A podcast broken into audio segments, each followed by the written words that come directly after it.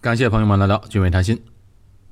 最近一段时间，很多听众来问我关于新加坡的签证的问题，以及在新加坡的各种准证、长期的居留准证的问题，所以我今天呢，就特别用一期的节目来详细的把这些问题讲一讲。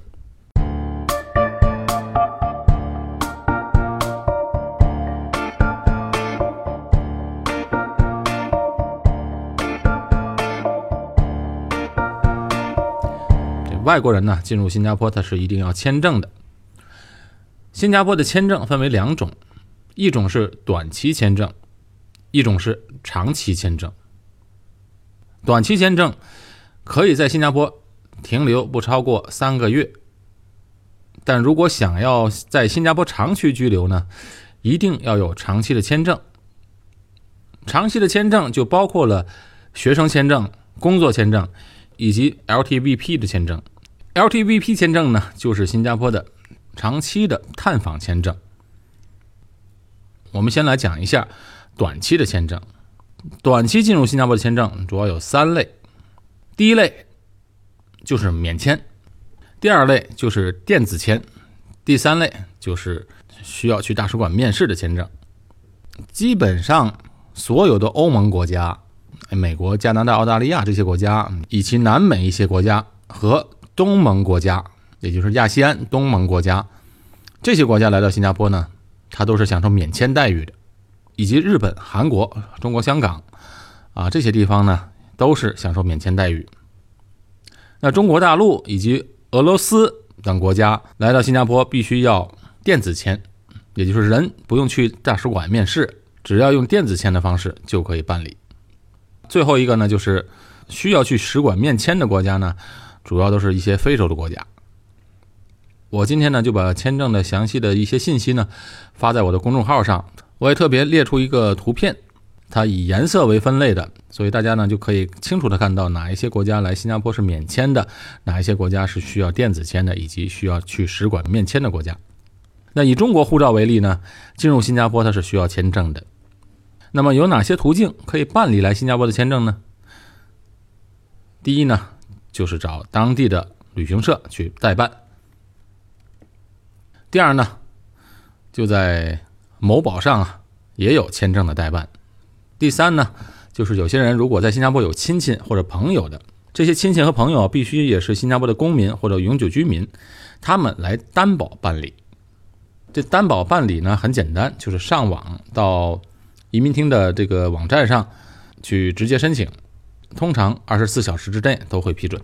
有时候我帮亲戚朋友办理啊，就是上午申请，下午有时就出来了，速度非常快。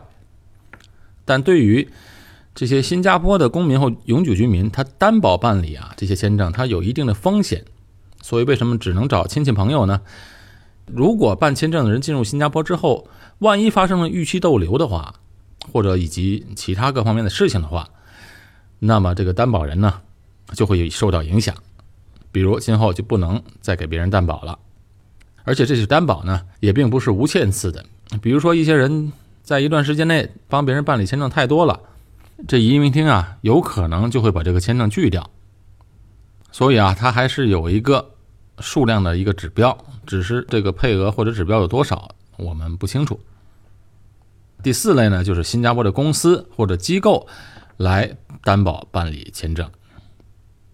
通常这种短期签证呢，入境之后，如果是美国、欧盟、日本、澳大利亚、加拿大等国家免签，他进入之后呢，他们可以在这儿停留九十天。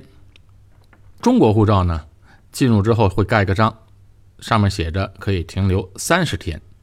有很多人都把这个签证的有效期限混淆，比如。你签发的那个电子签证上，它有的写着有效期到多长时间？比如有的有效期呢有两年，有的有效期只有几个月。但是这个两年或者几个月，并不代表你可以在新加坡停留两年和几个月。在新加坡停留的有效期呢，美国护照来讲就是可以停留九十天，中国护照可以停留三十天。那三十天之后怎么办呢？快到三十天的时候，可以申请延期。延期最多再延三十天，也就是说，一般呢进入新加坡可以待到两个月的时间。当然，有些特殊情况的话，也可以待到三个月。条件是呢，你必须有直系的亲属在新加坡，才能延期到三个月。如果没有直系亲属的话，是不会批准的。大部分人都是持有这个短期签证来新加坡旅行，或者来新加坡就医看病。大部分人来新加坡都是这两个目的。另外呢，有许多的在新加坡居留下来的人，有时候呢，父母来探亲。父母还没有办这种长期探访准证，但是他们如果来的话呢，通常呢都是持这个签证来，子女呢帮忙申请好签证，父母来新加坡入境之后有三十天的有效期，通常再延期一次可以停留六十天。另外呢，还有许多的学生家长，他们呢没有办陪读准证，每次来看望自己的孩子，看看他们在新加坡的学业怎么样啊。陪孩子一段时间，那么通常也都是持有这种短期的签证，停留不到一个月或者两个月的时间。那如果想长期停留在新加坡呢？那新加坡的长期的签证啊，被称为准证。通常有哪些种类的准证呢？有三大类准证。第一类是学生准证，第二类是工作准证。第三类就是 LTVP 的长期的探访准证。我们先来说学生准证。学生准证就是 Student Pass，它呢是可以让外籍人士在新加坡就读全日制的课程而提供的这种准证。那无论学生在新加坡就读的是政府学校，或者私立学校、国际学校、大学，甚至成人教育。啊，都是签发的这种准证。只要外国人来新加坡上学，都需要持有学生准证。那学生准证的有效期一般从一年到三年不等，这要根据学生就读的学校的学业到期后呢，可以更新。学生准证呢都很好理解。那我们接下来谈工作准证。工作准证里面，它分为了三类。工作准证，第一类工作准证就是 WP，Work Permit，工作准证。这种准证是签发给什么样的人呢？它主要发给在新加坡工作的劳务人员。啊，一般的劳务人员呢，他申请的门槛比较低，对学历和工作经验也没有多大的要求。它是工作准证中性质最普通的准证。持有工作准证的人呢？收入都比较一般，在新加坡等于算是普通工人。申请这种准证呢，它没有薪水和学历的要求。对年龄呢，一般上十八岁到五十岁的人都可以申请这种准证。当然，申请这种准证啊，对雇主来讲它是有条件的。条件在哪儿呢？他必须要有配额。这配额是什么呢？配额它的目的。就是为了保护新加坡本地居民的工作机会，也就是说，如果一个老板想要请外国的员工，他必须要请一定比例的新加坡的员工，才可以请外劳。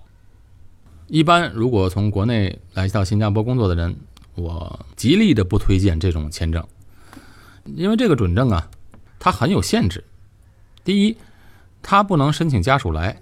第二呢，他也不能申请绿卡，也不能申请这个永久居民。再有呢，现在的国内的工资水平啊，它不像十几年前了，现在工资水平都很高。如果你持有这个准证来到这边，从事一些低技术含量的普通的工作的话，其实赚的钱和国内是差不多的。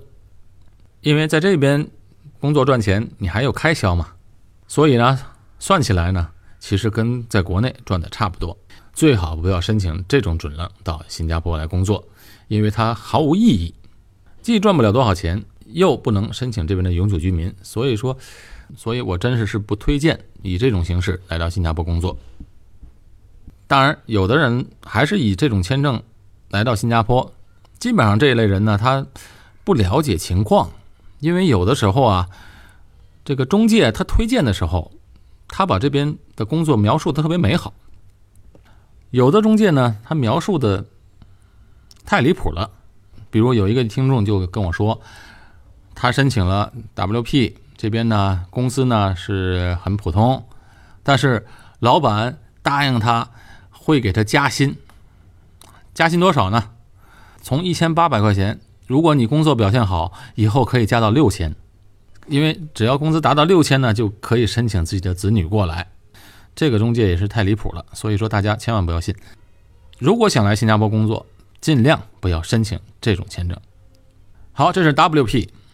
第二类工作签证就是 SP，S Pass。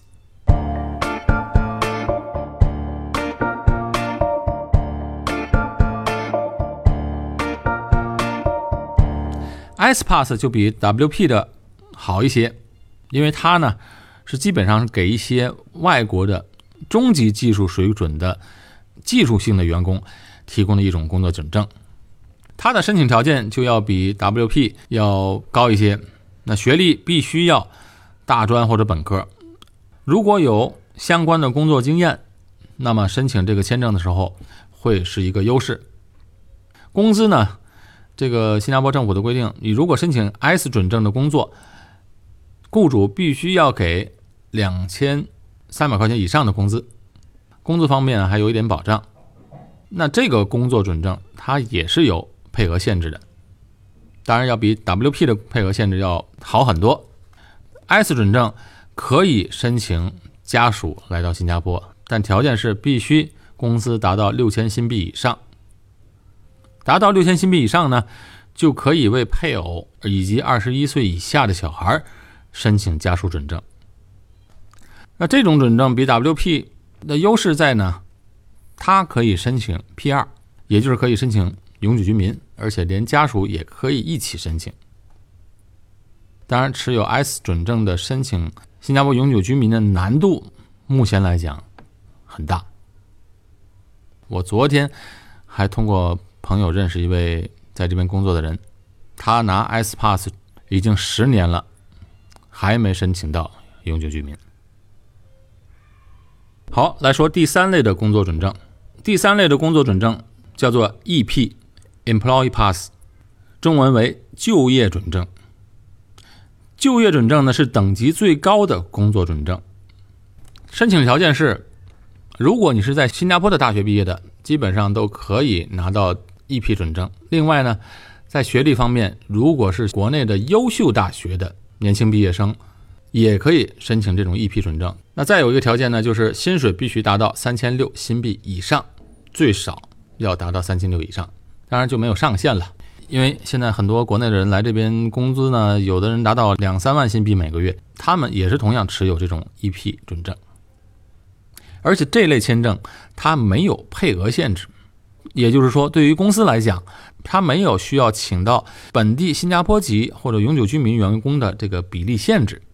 所以 EP 准证啊，其实是新加坡政府真正欢迎的，就是这一类的优秀人才。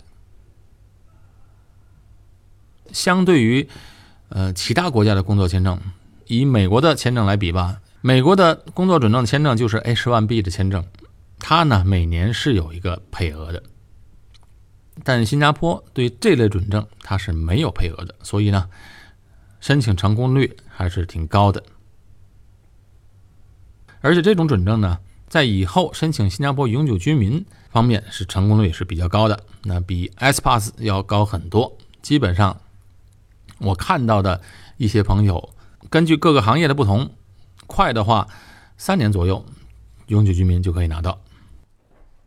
好，除了工作准证之外呢，还有一种准证叫做家属准证。大部分可以申请家属准证的，就是这些持有 EP 准证的人士。他们就可以为配偶以及二十一岁以下的子女申请家属准证。申请家属准证的条件就是，这些工作人士呢，薪水一定要达到六千新币以上，每个月六千新币以上。如果想申请自己的父母或者岳父母过来，那薪水必须达到每个月一万两千新币以上。好，最后呢，我们来谈谈 LTVP 的这种长期探访准证。LTVP 是 Long Term Visit Pass 的缩写。这个准证呢，是一种在新加坡可以长期居住的准证，期限从半年到五年不等。有几类人可以申请这样的准证？这种准证呢，就必须需要担保。什么样的担保呢？它有几类人可以申请。第一就是新加坡公民的配偶，比如一位新加坡公民，他和外籍人士结婚，那他就可以给外籍人士担保申请这种长期探访准证。那有人可能会问，结婚了不就是可以有新加坡的身份了吗？还要需要这种准证吗？是需要的，因为即便是跟新加坡公民结婚。申请永久居民，他也是需要时间的。在申请到永久居民之前，他只能申请这种准证，才可以在新加坡常住。第二类人申请这种的准证的人呢，就是新加坡公民或者永久居民未满二十一周岁的小孩儿，也可以申请这种准证。第三类呢，是二十一周岁以上的新加坡公民或者永久居民。给父母可以申请这种长期探访准证。这一类准证呢，那最好的例子就是我自己本人，我就是给我父母申请的这个长期探访准证，他们可以在新加坡常待。准证呢是有效期是五年，到五年更新一次，更新一次更新一次之后又一个五年。这个呢就比美国的政策要好了很多。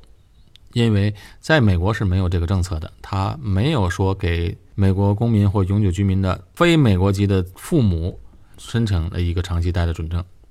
因为我妹妹在美国嘛，她给我父母申请的就是美国的签证。